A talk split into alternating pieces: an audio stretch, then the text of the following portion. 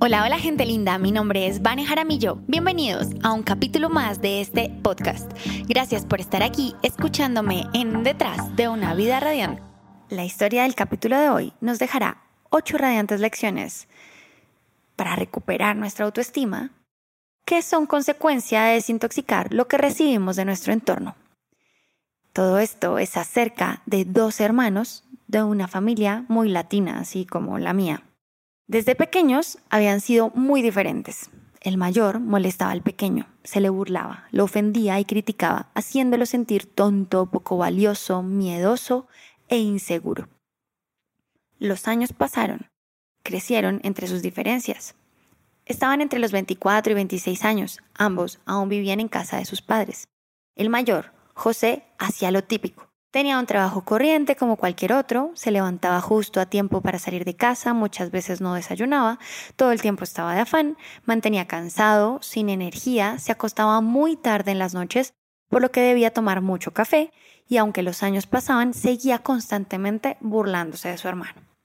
Jorge, quien era conocido como el calmado y el hippie de la familia, también tenía una ocupación muy normal. Sin embargo, le gustaba meditar y hacer ejercicio. Además, era súper devoto, cuidaba su alimentación y aunque su profesión no era de las más reconocidas, su actitud interior siempre le daba muy buenos resultados. Su hermano decía que Jorge tenía más suerte que él. Tenían solo un par de años de diferencia. Pero Jorge, por ser el menor, respetaba a su hermano aunque no estaba de acuerdo con él en muchas cosas y por eso había recurrido a distintas herramientas para evitar los tóxicos comentarios de José. No encontraba nada positivo en su vida. Todo el tiempo se quejaba del clima, del aire, de la comida, de su trabajo, de su hermano, de la casa, en fin. Mantenía con una energía muy densa, tan pesada que todo conflicto en casa estaba relacionado con él. Por otro lado, veía a Jorge tan positivo, tan alegre, siempre dedicado a sus disciplinas, la madre se angustiaba por Jorge, sabía que el mundo no era bueno, que había mucho peligro. Todo el tiempo le advertía, cuídate, no salgas tan temprano a hacer ejercicio, no llegues tan tarde, el mundo está lleno de personas malintencionadas que pueden hacerte daño. Sin embargo, Jorge siempre mantenía una sonrisa tranquila en su rostro y le decía, no te preocupes, no va a pasar nada, gracias a tus oraciones, Dios me cuida. La madre no sabía qué hacer. Una noche despierta, en cama, daba vueltas de un lado a otro, estaba desesperada, no podía dormir. Su esposo se despertó y, mujer, ¿qué es lo que te pasa? No, pues no puedo dormir de solo pensar qué hacer para que mis hijos sean un poco diferentes. Quiero que vean el mundo distinto, por lo menos que José sea un poco más positivo y que Jorge sea un poco más realista, que vea que el mundo no es tan bueno como él se lo imagina. El esposo, tan práctico como de costumbre, le dijo, pues aprovechemos sus cumpleaños y les damos un obsequio que le enseña a Jorge que no todo es tan positivo y a José que las cosas siempre pueden ser mejor. Ambos cumplían años el mismo día, lo que para Jorge de niño era una tortura, porque José siempre se comportaba negativo y lloraba y se quejaba por todo, incluso cuando recibía un regalo. Con los años, se convirtió esto en su oportunidad de sonreír y elegir ver desde otra perspectiva su mundo. Se llegó el día. Los padres tenían todo organizado. Los llevaron juntos al garaje. Había dos regalos, casi del mismo tamaño, cubiertos con unas telas negras, marcados con el nombre de cada uno. José destapó su regalo y al verlo como era de esperarse, empezó a llorar y a quejarse. Jorge quitó la tela y saltó de emoción. Estaba súper feliz. Los padres no entendían nada. La madre le dijo a José, Hijo mío, hemos hecho un gran esfuerzo por comprarte esta moto, que es una de las mejores en el mercado de alto cilindraje. Puedes ir a tu trabajo en ella, es bellísima. Además tiene tu color favorito. ¿Por qué lloras? Mamá, ustedes solo quieren que me muera. Andar en moto es muy peligroso, me voy a morir, respondió José.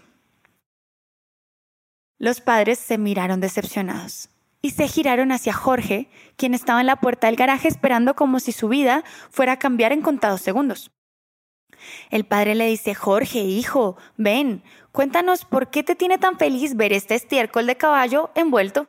Precisamente por eso, papá, respondió Jorge. Estoy muy feliz porque está fresco. Entonces sé que en cualquier momento llegará mi caballo.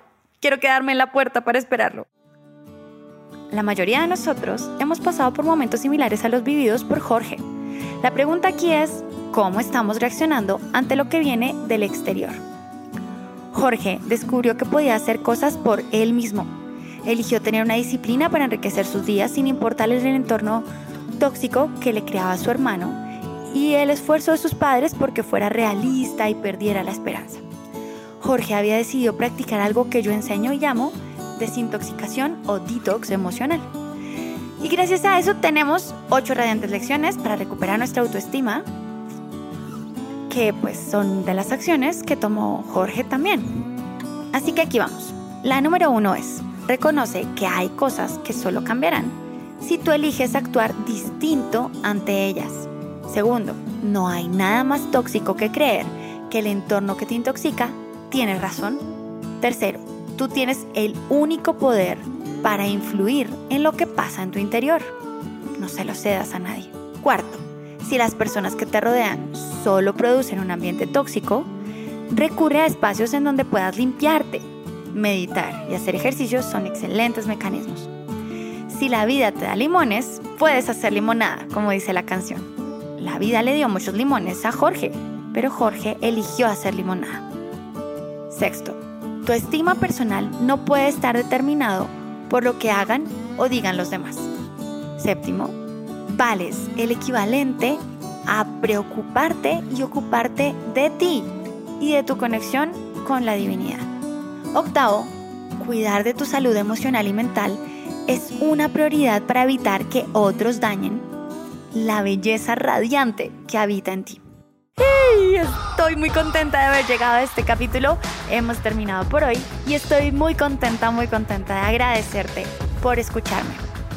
Si te gustó, dale like o me gusta y suscríbete dejando un review o un comentario o una reseña y compártelo con alguien. No podemos guardarnos esto para nosotros solos. Y lo más importante de todo, si quieres más como esto y quieres enterarte de todos los nuevos capítulos de este podcast, por favor ve a vanijaramillo.com y regístrate en la lista del tema que más te llame la atención y pronto estaremos hablando.